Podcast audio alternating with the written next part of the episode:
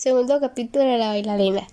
Pasaron los años y Nancy creció, siendo muy buena bailarina con buenos valores y una belleza interior y exterior.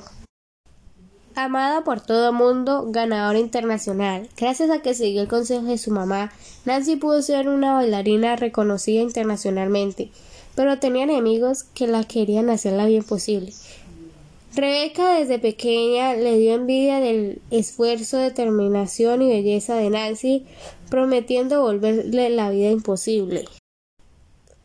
Un día Nancy en clase de baile fue a propósito por Rebeca a tratando de sabotear su presentación, pero no pudo ya que Nancy pudo avanzar sin tropezar y con la ayuda de su madre que le daba muchos consejos diciéndole que no se dejara apagar por todo lo que decía Rebeca y Nancy logró muchos éxitos.